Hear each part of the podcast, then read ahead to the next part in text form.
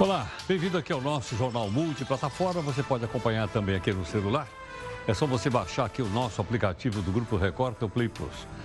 O canal aberto aqui em São Paulo, você sabe, é o 42.1. Mas pode ser no Facebook, no YouTube, no Instagram, enfim, naquilo que você, no equipamento que você tiver à sua mão.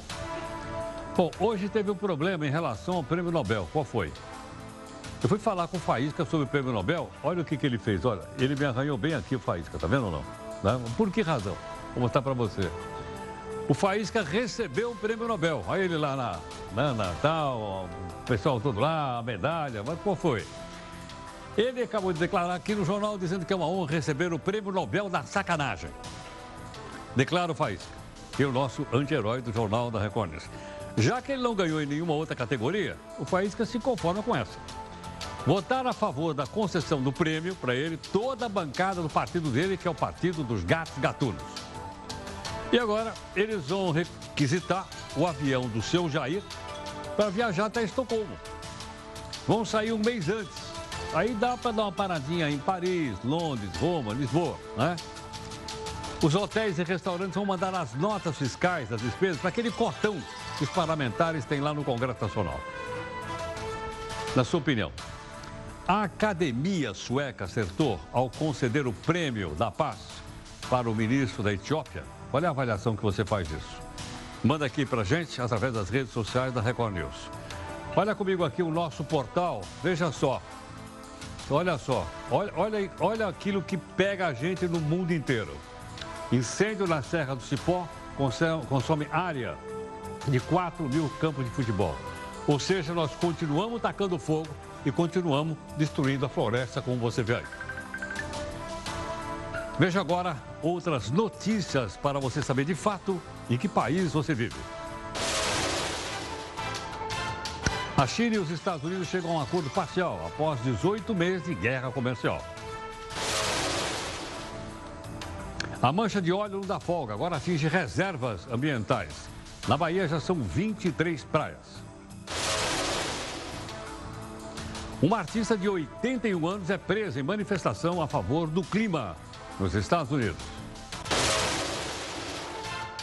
Moro rebate o Ministério Público e diz que não houve tortura contra presos no Pará. Governadores e prefeitos lambem os beiços.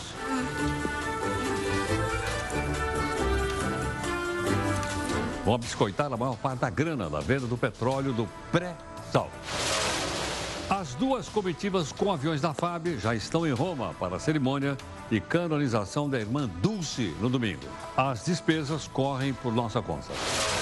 A gaveta do Jornal da Record News. E a reforma da Previdência para estados e municípios. Quando é que ela vai sair da nuvem e baixar no Congresso? O primeiro-ministro da Etiópia levou o Nobel da Paz. Quais os favoritos que ficaram fora da premiação? Você vai ver. A Reserva Ambiental Marinha de Abrolhos ficou fora da exploração de petróleo. Mas afinal, por que, que essa região aí é tão importante para a natureza e para a ecologia? Você vai avaliar. Collor, aquele quase pichado de corrupção, que teve os carros de luxo apreendidos, agora sofre uma nova operação da Polícia Federal. Ele é suspeito de lavagem de dinheiro, mas tem foro privilegiado. É mesmo, é? A nossa imagem do dia é o dono desta banca de brinquedos que resolveu doar tudo para um hospital da cidade que cuida de crianças. Aliás, o dono também se curou de câncer. A justiça mantém decisão que anula reajustes ilegais de planos de saúde para maiores de 60 anos.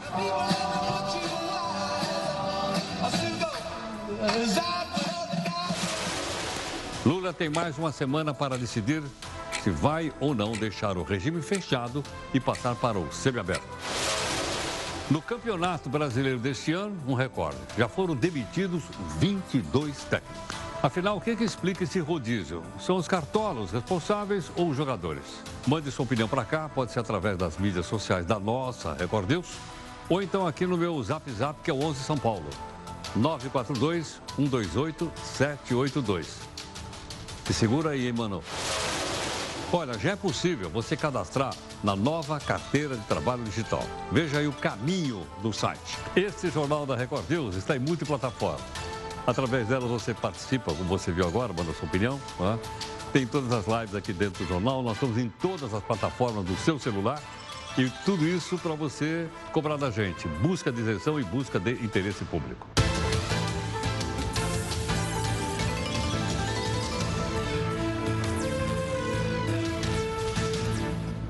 Bom, esse Jornal Multiplataforma começa às 5 da tarde com a podcast aqui do nosso portal, que é o r7.com.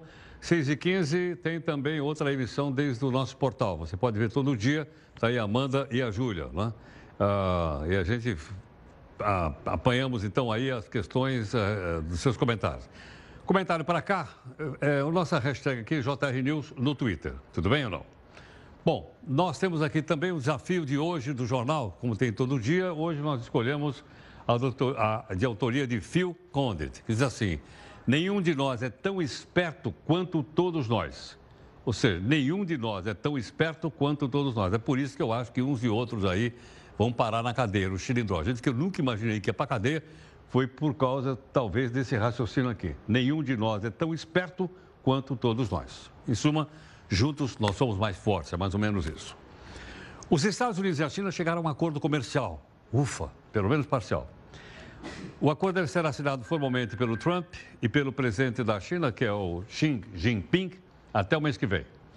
Segundo o que nós já apuramos aqui, a China vai intensificar as compras de produtos agrícolas americanos. Em troca, os Estados Unidos dariam um aumento de tarifas que entraria em vigor na próxima semana.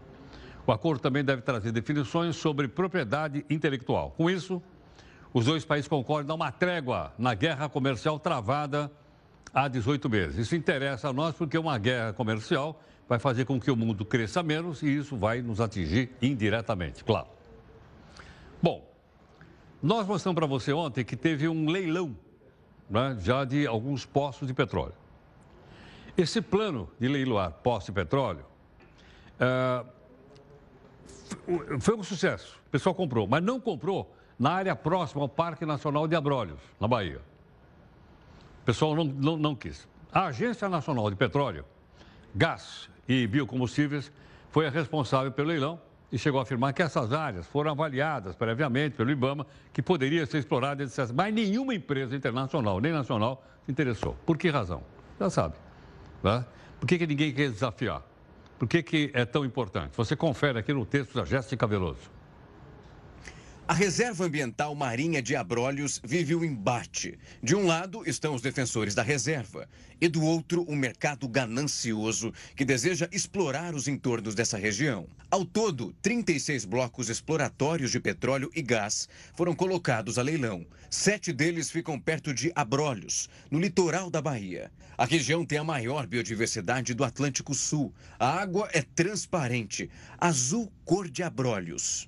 Uma infinidade de espécies de peixes vivem livres. Eles sustentam mais de 20 mil pessoas que fazem parte das famílias de pescadores. Lá estão os maiores bancos de recifes de corais de todo o Atlântico Sul. Anualmente, cerca de 17 mil animais acasalam e procriam na região. Tem tartaruga marinha e elas desovam nas praias de Abrolhos. O mar ainda é um berçário de espécies, como a baleia jubarte, por exemplo. São mais de 90 mil hectares de mar protegidos pelo Parque Nacional Marinho. Muitas espécies só existem por lá. Outras encontraram na região uma forma de se esconder da extinção, como é o caso das grazinas. Em volta dessa área existem também os mangues. A Reserva Ambiental Marinha de Abrolhos é sinônimo de riqueza, uma riqueza que pertence ao Brasil e impulsiona o turismo nacional. É por isso que os ativistas querem proteger essa região. O petróleo pode continuar lá no fundo por 50, 100 anos, quer dizer, a nossa geração está assumindo que não é o momento de se explorar petróleo aqui em Abrolhos. Talvez daqui a 50 anos com técnicas mais, eh, mais uh, seguras, possa se pensar nisso. E as petroleiras? Será que elas sentem medo de trazer riscos ambientais ao Parque Nacional Marinho de Abrolhos? Em caso de derramamentos de óleo em Abrolhos, seriam afetados do sul do litoral baiano ao norte do Espírito Santo. Bom, mas felizmente, por enquanto, esse, essa ameaça não existe porque os postos daquela região não foram comprados e não vão ser explorados. A Justiça do Rio de Janeiro determinou que a Polícia Federal investigue o suposto uso de candidaturas laranjas pelo PSL do Rio nas eleições de 2018 para deputado. São investigados deputados federais suplentes Raquel Niedermayer, Clébio Lopes Pereira, também conhecido pela alcunha, desculpa, pelo apelido de Jacaré, e o deputado estadual Marcelo Ferreira Ribeiro. Vamos ver o que, que vai dar e como é que evolui essa, essas investigações. Bom, a questão é a seguinte: será que uma pessoa só pode se candidatar a um cargo público se ela não estiver ligada a nenhum partido político? Porque nós estamos lembrando, está marcado para o dia 9 de dezembro uma audiência pública. Nessa audiência vai se debater candidaturas avulsas, ou independentes, ou sem filiação partidária. O advogado Rodrigo Mesomo, né, gentilmente aqui conosco. Rodrigo, obrigado pela sua gentileza, pela participação aqui no Jornal da Record News. Eu que agradeço a oportunidade de poder me manifestar. Rodrigo, é, atualmente ninguém pode ser candidato a coisa nenhuma, nem a vereador o ano que vem, se não tiver filiado a um partido, é isso? Exatamente. É, no atual momento, a Justiça Eleitoral entende que o monopólio dos partidos prevalece. É, esse não é o nosso entendimento e essa foi a razão pela qual nós buscamos o enfrentamento judicial e hoje a questão se encontra no Supremo Tribunal Federal. Rodrigo, onde é que existem candidaturas avulsas ou independentes no mundo? Nove entre dez países no mundo admitem alguma forma de candidatura independente. Na verdade, todas as grandes democracias do mundo permitem que o cidadão se lance aos pleitos eleitorais sem filiação partidária. O partido ele é uma opção, ele não é uma obrigação.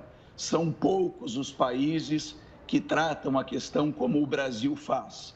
Nós estamos juntos de países de pouca tradição democrática, como, por exemplo, a Angola, como, por exemplo, o Suriname, o Azerbaijão e países dessa natureza em todos os outros países democráticos, e inclusive nos nossos vizinhos uh, uh, latino-americanos, nós temos candidatura independente. Por exemplo, no Chile, o prefeito de Valparaíso é independente. Uh, por exemplo, o prefeito de Bogotá é um prefeito independente, são prefeitos sem filiação partidária. No México, nós temos três governadores de estado independentes, sem filiação partidária.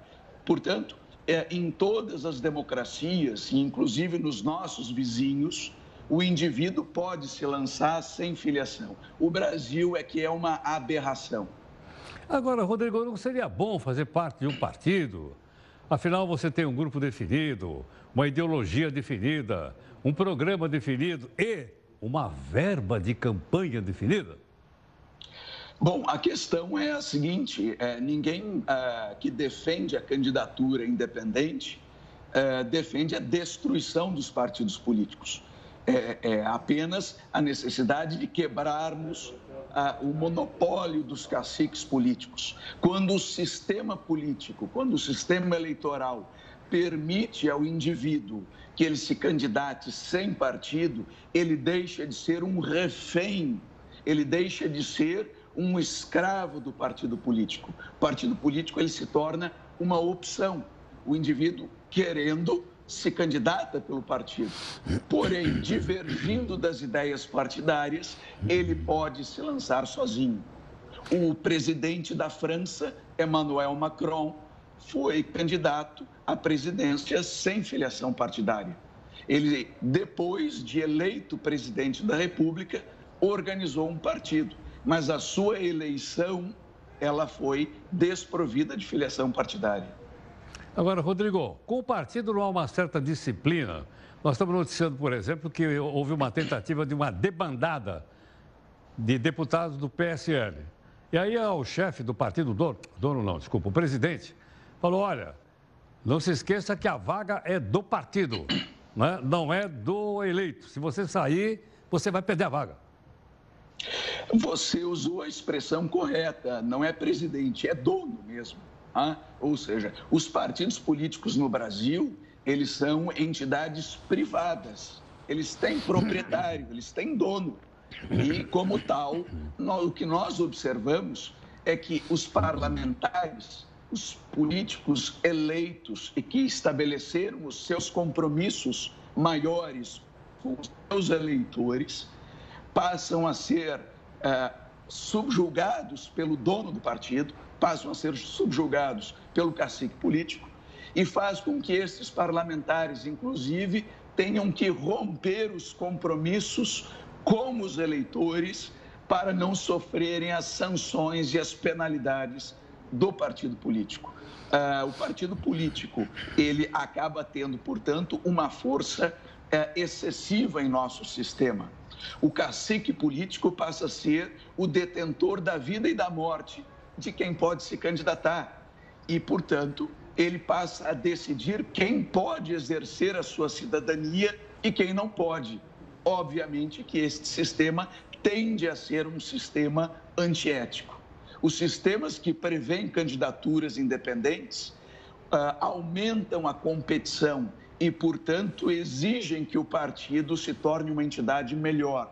Mal comparando, Heródoto, é como o Uber em relação ao táxi.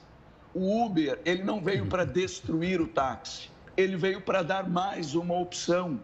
E ao aumentar a opção, isso obriga necessariamente que o serviço de táxi também melhore.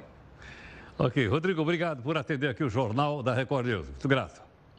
Muito obrigado. Muito obrigado. O advogado Rodrigo Menzoni conversando um pouco conosco, né? gostaria até de aproveitar a oportunidade, como nós estamos em multiplataforma, e você comentar se você concorda, discorda, enfim, o que vale aqui sempre é a sua opinião. Até a gente separou um pedacinho no Instagram para você avaliar o jornal de hoje. Pode fazer a avaliação da primeira entrevista se você achar que deve. Bom, o zagueiro do Santos, o Neto, que é um dos sobreviventes do acidente do avião da Chapecoense, afirmou que vai na justiça contestar o valor do seguro que ele recebeu. Segundo o Neto, a apólice indicava que ele deveria receber o valor equivalente a um ano de salário, por volta de 500 mil reais. O problema é que o seguro de vida contratado pela CBF pagou só 55 mil. Segundo aqui o advogado, a decisão não levou em consideração o acidente e seus agravantes que tiraram o jogador do gramado e comprometem acabaram de comprometer profissionalmente. A CBF informou que está apurando o caso. Ok? Vamos ver o que vai dar. Bom, por falar em CBF, o Campeonato Brasileiro desse ano tem um recorde. Já foram mandados embora 22 técnicos. Caíram todos. Eu até brinquei aqui com a saída de Segura Mano. Mas eu não estou falando do Mano Menezes. Estou falando Mano, é Mano que a gente usa aqui em São Paulo. Bom, como é que se explica esse rodízio? São os cartolas? Como é que é? São os grupos dentro do clube? Eu gostaria de saber a sua opinião e vai ser agora a nossa primeira live.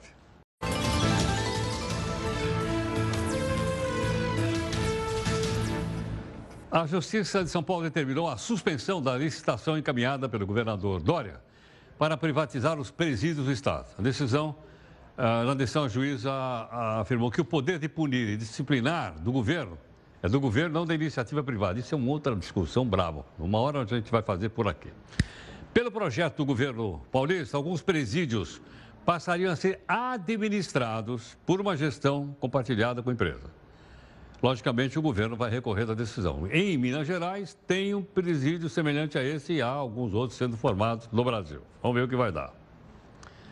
Bom, a gente sempre mostra para você as viagens das nossas excelências, né, dedicados parlamentares que viajam para bens do Brasil. Não, não é passeio, é, são coisas de viagem, né, de, de trabalho. Bom, é, vamos ver se a gente já conseguiu.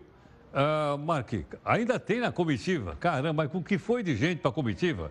Não essa, anterior, do Rodrigo Maia, né, ele foi para Doha, no Catar, tá certo? Não, provavelmente ele foi aí, como é que eu vou dizer, pela Qatar Airlines, que tem a primeira classe. Que... Então vamos lá, quem mais foi lá?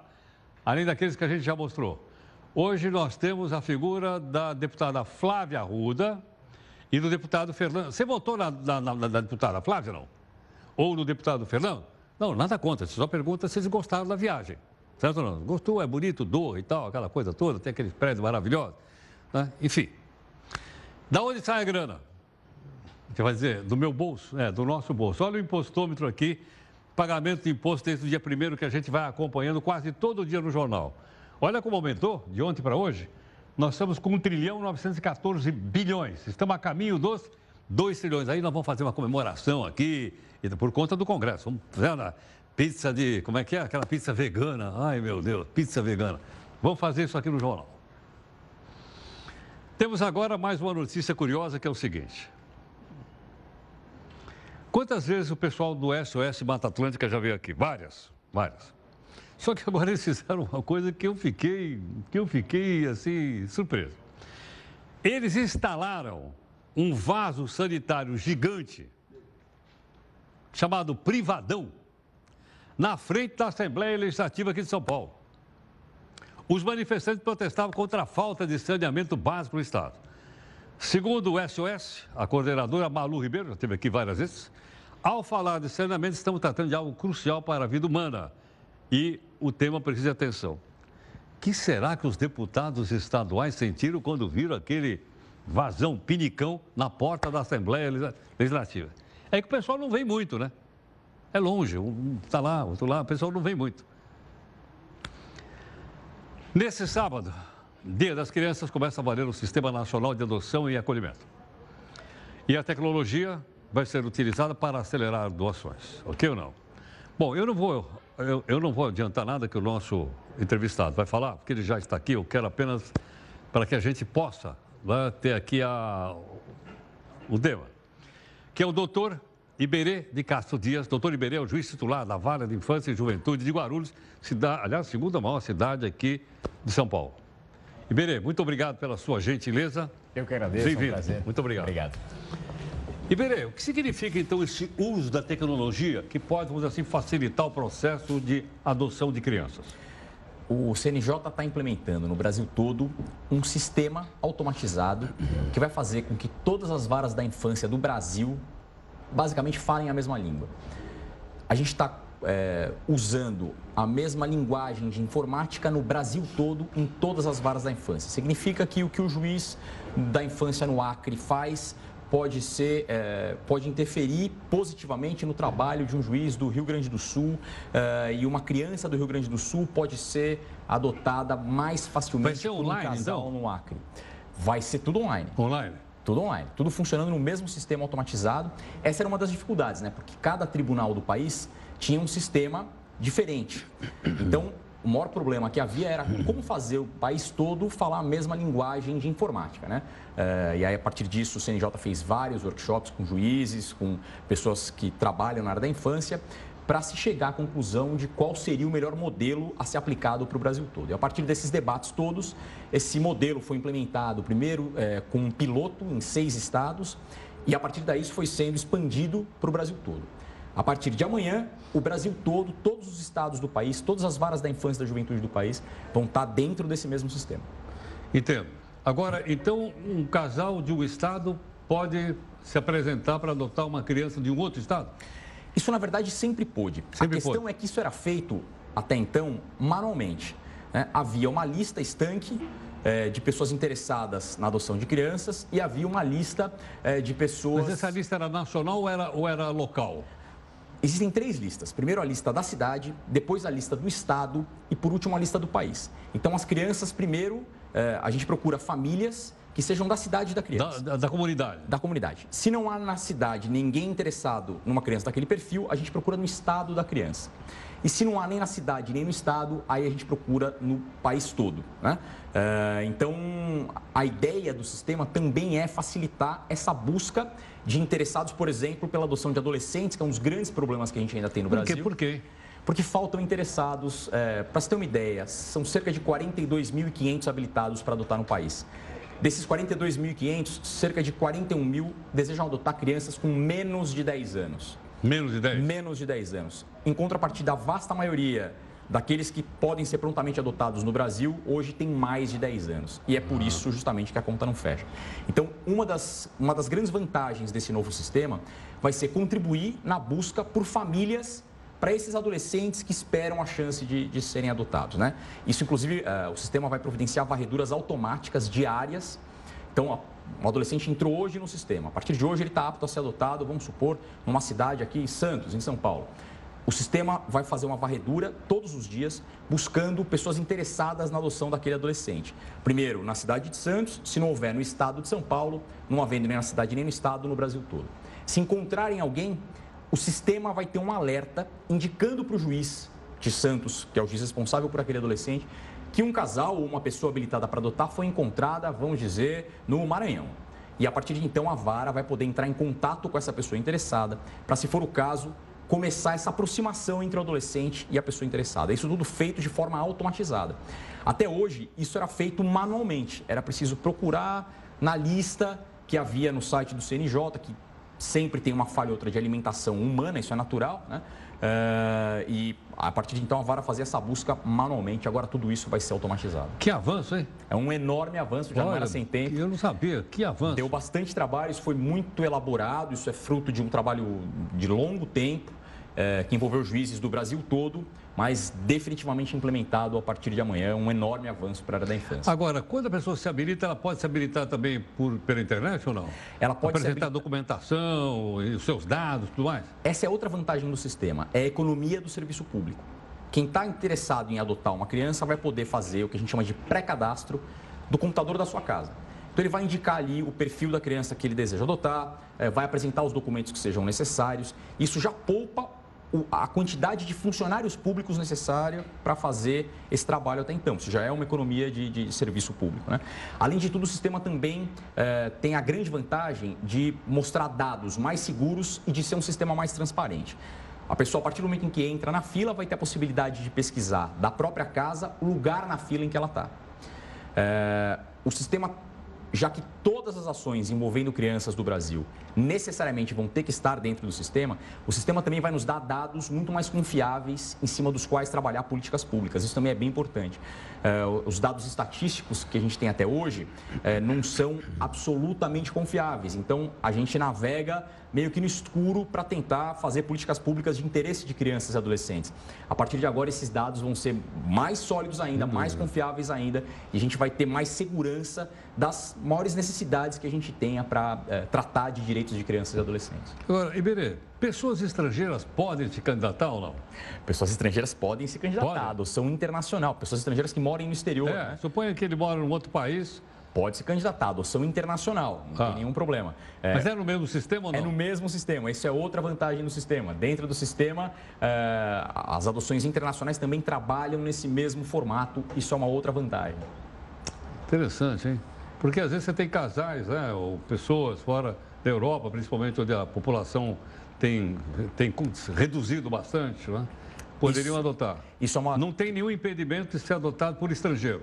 Nenhum impedimento. A única questão é que só podem ser adotados por pessoas que moram fora do Brasil, crianças e adolescentes pelos quais não haja nenhum interessado no Brasil. Então a preferência ah, tá. sempre é para uma adoção claro, feita não, dentro do Brasil. Mas como você falou, como tem muito jovem, os adolescentes, é, sim, adolescentes. É, eventualmente podem ser adotados por pessoas que morem é, em outro país. Isso acontece com alguma frequência. Acontece? Acontece, acontece com alguma frequência. No passado chegou até a haver uma polêmica, se podia adotar estrangeiros, se não podia. Lembra disso ou não? Sim, sim, sim. Isso era um debate, mas é, isso já está superado. A gente faz com frequência adoções internacionais no Brasil, pessoas que moram no exterior, se habilitam no exterior para adotar e por meio de autoridades de cada país vêm adotar crianças no Brasil. É, a única questão é que, de alguma forma, isso é um aspecto positivo, os brasileiros cada vez mais aceitam adotar crianças com um pouco mais de idade.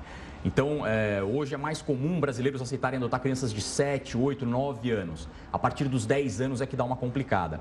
Então, Antigamente, essas crianças eram todas adotadas por estrangeiros, porque brasileiro não queria adotar uma criança de seis é, anos, por é exemplo.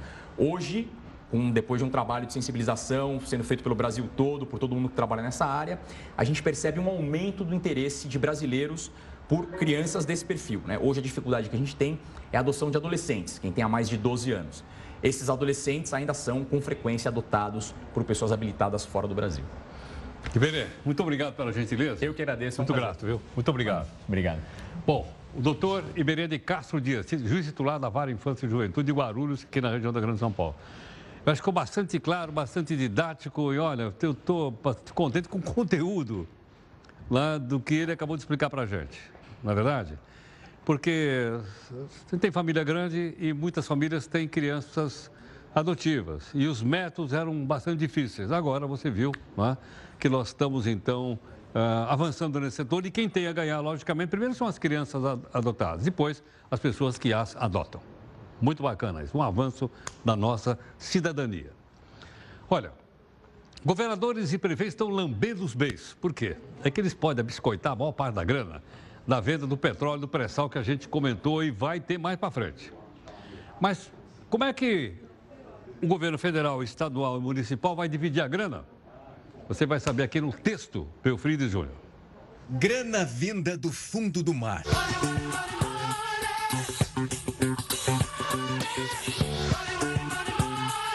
Nessa semana, o plenário da Câmara dos Deputados aprovou o projeto de lei que redistribui os valores da exploração de petróleo do pré-sal. Dessa forma, estados e municípios também podem ficar com esse din-din.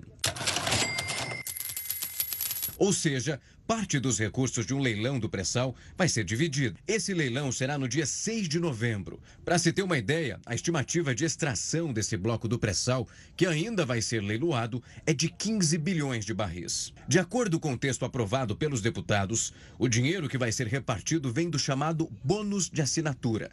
Ele totaliza mais de 106 bilhões e meio de reais. Deste total, 33 bilhões de reais ficarão com a Petrobras. Isso para que as áreas sob direito de exploração possam de fato ser leiloadas. E dos quase 73 bilhões de reais restantes, 15% ficarão com os estados, 15% com os municípios e 3% com os estados onde ocorre a extração petrolífera. Os outros 67% ficarão com a União, ou seja, 48 bilhões e 800 milhões de reais. O projeto de lei com as regras de rateio permite aos estados e também ao Distrito Federal utilizarem a sua parcela somente para o pagamento de despesas previdenciárias. Isso incluindo as estatais, menos aquelas que são independentes. Nada de contratar mais funcionários. E para utilizar a verba em investimentos, o Estado deverá criar uma reserva financeira específica. Isso para pagar as despesas com os aposentados. Mas a reserva não precisa ser com os recursos repassados. Já os municípios poderão usar a parte da divisão em investimento ou também para criar uma reserva para o pagamento de suas despesas com os aposentados, assim como os estados. Agora é o Senado que ficou com a bomba na mão. Em breve, mais capítulos sobre essa novela.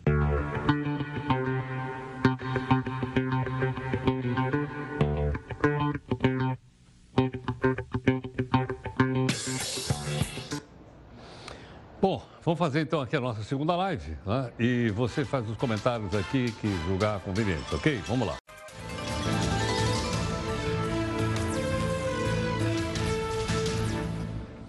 Governo dos Estados Unidos confirmou agora, e agora à noitinha, que a Turquia abriu fogo e atingiu uma área próxima a uma unidade de soldados dos Estados Unidos que estão na Síria. A Turquia garante que não havia nenhuma intenção de atacar a tropa americana. só falta essa. Os americanos afirmam que os turcos sabiam que os americanos estavam lá, na região, e alertou que um novo ataque desse tipo pode resultar em imediata ação de defesa. Nenhum militar ficou ferido. O seu Edorgan, o seu Edorgan é o chefão lá do, da Turquia. Olha aí para onde vamos isso. Manifestantes entraram em confronto com forças de segurança no nono dia de protesto no Equador. Centenas de pessoas, entre elas indígenas, chegaram a Quito para intensificar a pressão contra o presidente que se chama Lenin Moreno. Hoje, a Confederação dos Indígenas enviou uma carta ao governo em que pede a retomada da política de subsídios para os combustíveis e o fim da repressão. O dia foi marcado por mais violência na capital, depois que vários manifestantes ocuparam a Casa da Cultura, que é gerida pelo governo, e Universidade de Quito. Policiais usaram bombas de gás lacrimogêneo, dá uma olhada aí, ó. olha aí, para conter manifestantes. Entidades afirmaram que cinco pessoas morreram desde o início das manifestações. O governo nega, diz que aconteceram duas mortes e não cinco. Detalhe: o governo também tirou, saiu da, da, da, da cidade de Quito, que é a capital, e foi para a segunda cidade do Equador, que é Guayaquil, como a gente já informou aqui para você. Mais uma curiosidade: o IBGE faz uma série de medidas, uma série de, de, de, de medições e ajuda muito a gente entender a sociedade brasileira. Agora ele fez uma coisa que me chamou a atenção e o nosso pessoal aqui é, vai, vai, mostrar. Mudou a lista de produtos. Uma, eles avaliam uma lista de produtos para calcular a inflação. Certo? Bom, acontece o seguinte: essa lista mudou. Por que, que mudou? Porque o hábito das pessoas também mudou. Ok? Então algumas coisas saíram e outras entraram. Dá uma olhadinha então para você ver o seguinte. Como é que está? É uma, é, uma, é, uma, é uma, exatamente, é uma tela só porque nós temos dois aqui. É o seguinte, ele calculava a inflação com locação de DVD. Você ainda vai lá para alugar um DVD? Não vai. Nem do jogo do Palmeiras você não vai. Certo? Máquina fotográfica com filme. Alguém tem máquina aí? Não. Todo mundo leva máquina no celular. Assinatura de jornal. Pessoal tem trocado o jornal de tinta e papel pelo jornal de bits e bytes, como o nosso aqui, bits e bytes. Orelhão. Sabe, lembra que era orelhão, não? Aquele negócio ficava na calçada, né? Liquidificador também já não é mais, o pessoal já nem usa. Então, esses aqui saíram.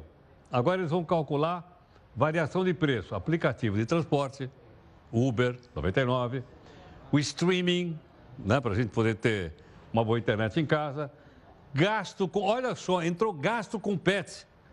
A cachorrada agora faz parte do nosso orçamento. O faísca, não é? é.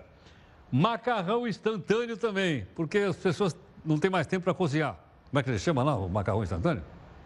Esqueci o nome. Miojo, miojo. Cabeleireiro e barbeiro. Então, agora estou fazendo parte aqui, como vocês viram, né? Também aqui da variação de preço. Não é só o pessoal da nossa maquiagem, eu também estou nessa. Então, olha, isso aqui entraram, isso aqui saíram. O reconhecimento facial está ficando cada vez mais popular no mundo inteiro. Tem na China, tem na França.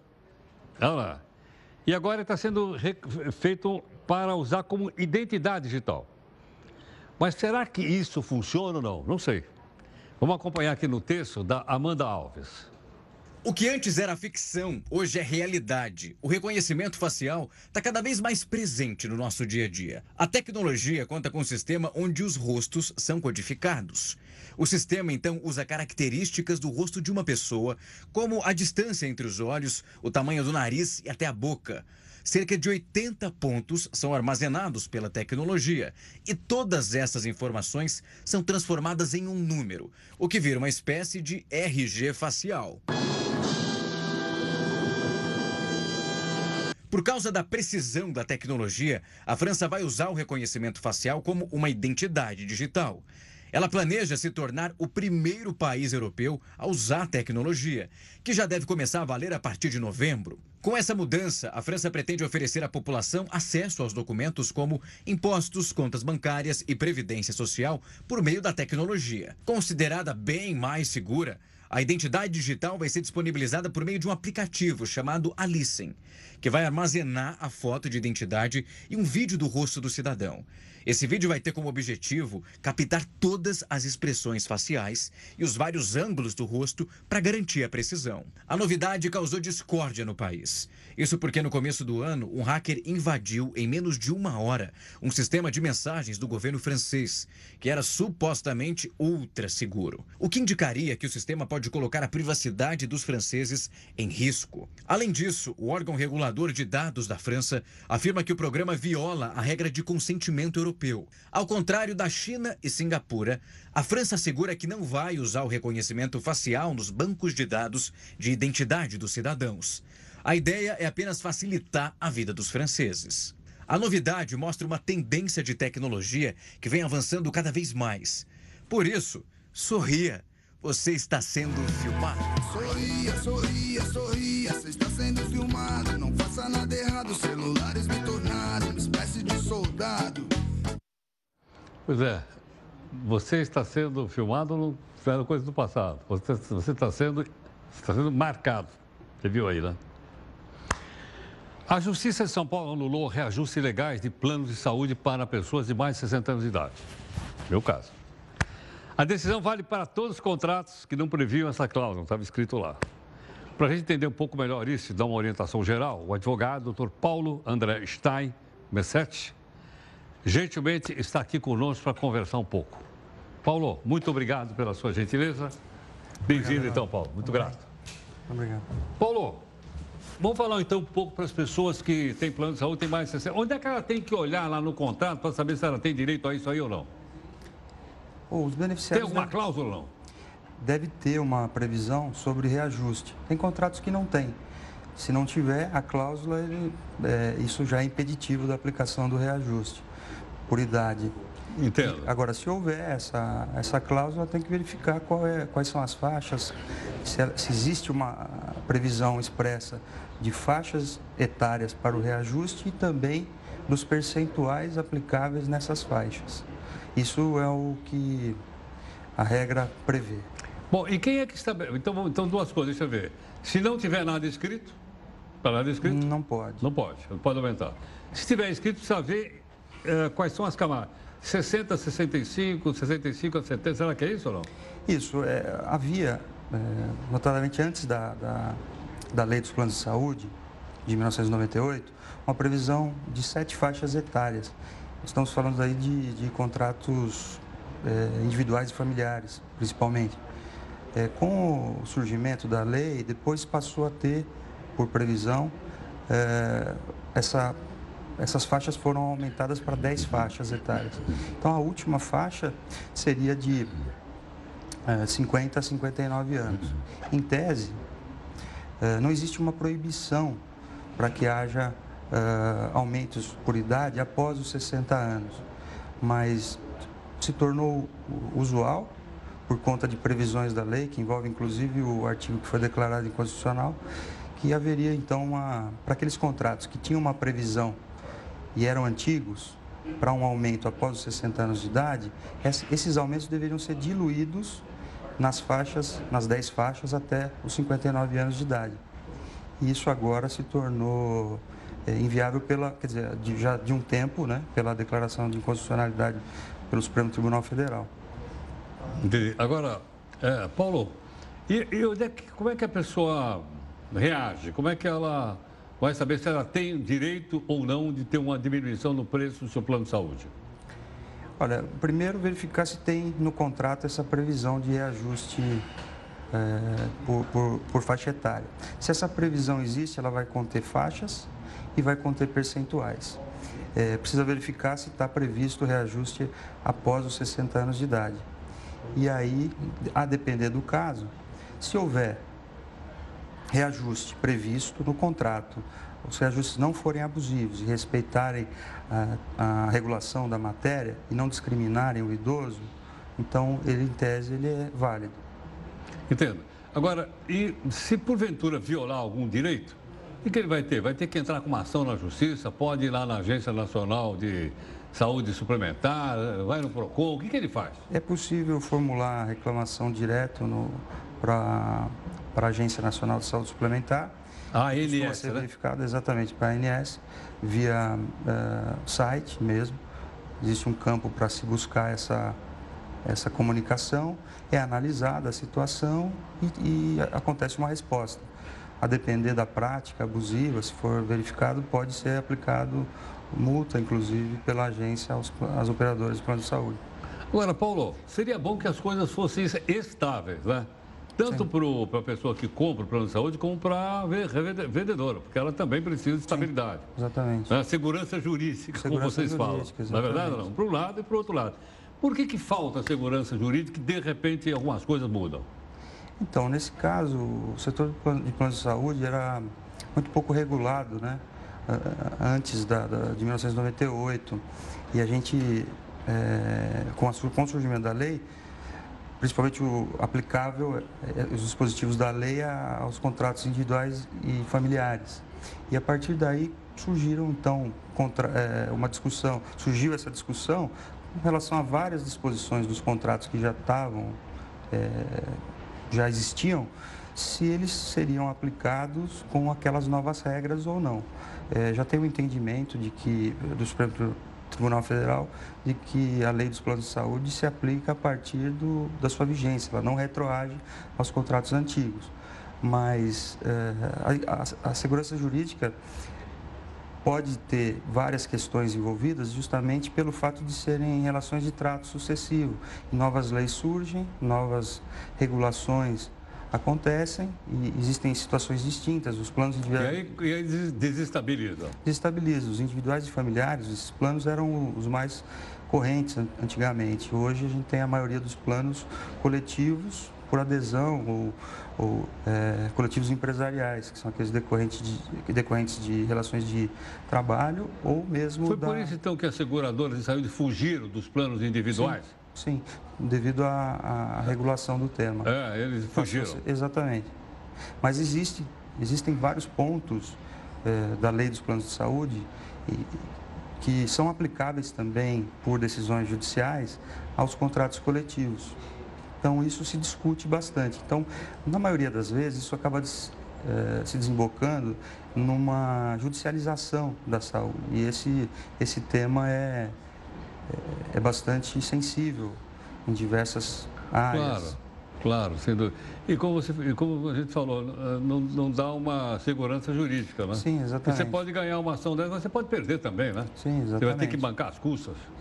É, se perder a ação, numa, num caso desse, de discussão, você teria pelo menos a sucumbência, né? Sucumbência. Que seriam as custas e o, o, os honorários do advogado da, parte, parte, contrária, né? Isso. Mas há muitas situações em que existe o direito do consumidor que realmente está sendo violado, como claro. é o caso dessa recente decisão do, do Tribunal Regional Federal da Terceira Região, em que contratos antigos que não haviam, em que não havia previsão de aumento para acima de 60 anos, com autorização da Agência Nacional de Saúde Suplementar, foi autorizado às operadoras uma, uma, repa, uma repactuação dessas cláusulas, que na verdade não existiam, para inserir então aumentos acima de 60 anos. Isso foi entendido. E o tribunal como... disse não. O tribunal disse que anulou, essa, anulou. anulou essas cláusulas é, e condenou as operadoras a ressarcir de forma simples esses beneficiários que tiveram essa repactuação dessas Devolver a dessa situação. Exatamente. E além do dano moral coletivo ao Fundo de, de Defesa de Interesses Transindividuais. Perfeitamente. Paulo, obrigado pela sua gentileza. Muito obrigado. Muito grato. Muito Valeu. obrigado. Bom, conosco o advogado Dr. Paulo André Stein, Messet, especializado na área de saúde. Seria interessante você dar uma olhada lá no plano, é? como ele acabou de explicar para a gente. Se não tiver essa cláusula lá, é? você entra lá no site da ANS, facinho, deve ser ans.gov.br, coisa assim, você faz ANS, Agência Nacional de Saúde Suplementar, ANS. E aí você confere lá, tudo bem? Bom, vamos para a nossa terceira live do jornal. Não esquece que tem a live também da, do final do jornal, para você fazer a avaliação do jornal. Tudo bem? Vamos lá.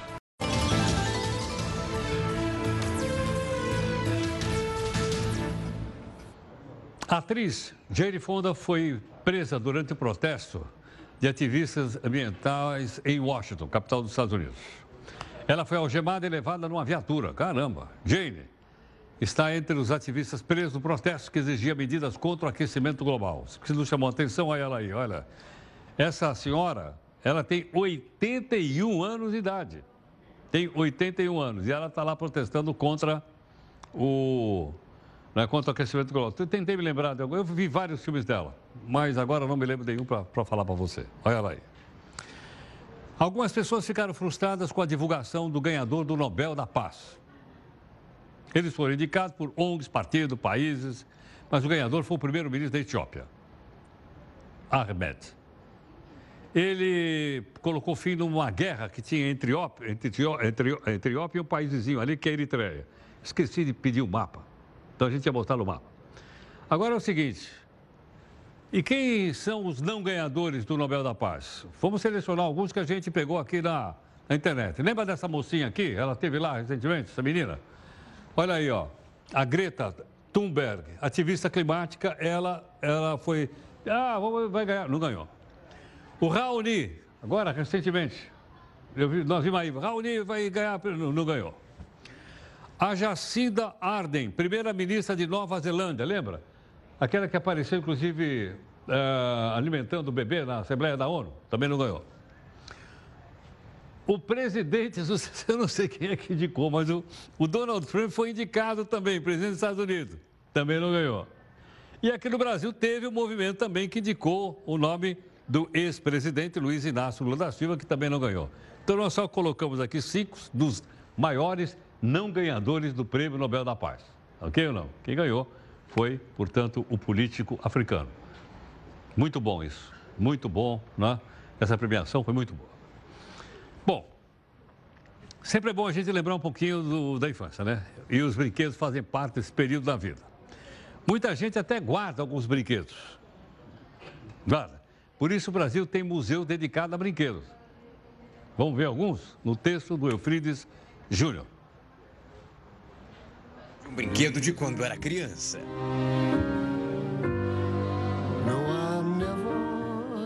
Alguns se tornam os preferidos.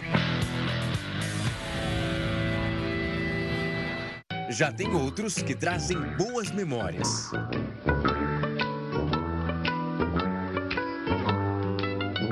Mas uma coisa é certa: eles marcam seu espaço e movimentam um mercado que é gigantesco. Tanto que o faturamento mundial deste setor gira em torno de 370 bilhões de reais por ano. Uau! E com o passar dos anos, os brinquedos também viram peças de museu, verdadeiras relíquias. Aqui no Brasil, existem alguns locais que se dedicam somente à exposição de brinquedos. Em Natal, no Rio Grande do Norte, existe o Museu do Brinquedo Popular.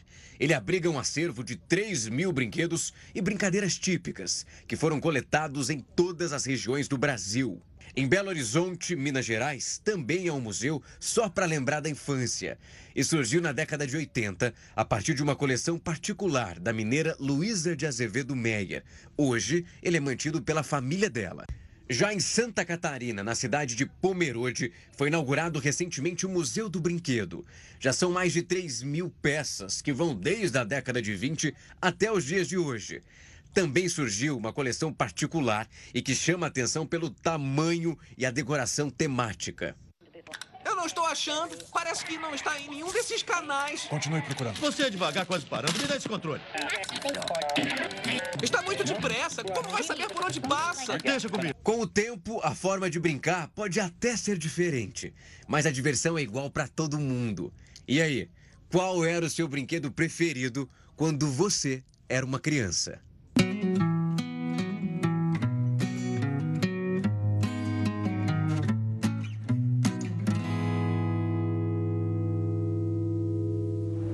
Meu preferido era a bolinha de gude. Ah, eu era bom naquele negócio de bolinha de gude. Muito obrigado aqui em nome da nossa equipe de técnicos, jornalistas. Você vai continuar com a gente aqui na live para fazer comentários da edição de hoje. Aqui na Record News a gente tem a presença do Jornal da Record com o Celso Freitas e a Adriana Araújo. Ok ou não? Nós pedimos que vocês mandassem fotos porque dia da criança é dia de criança, então nós começamos a botar aqui a foto do nosso pessoal também acriançado. Vamos ver. É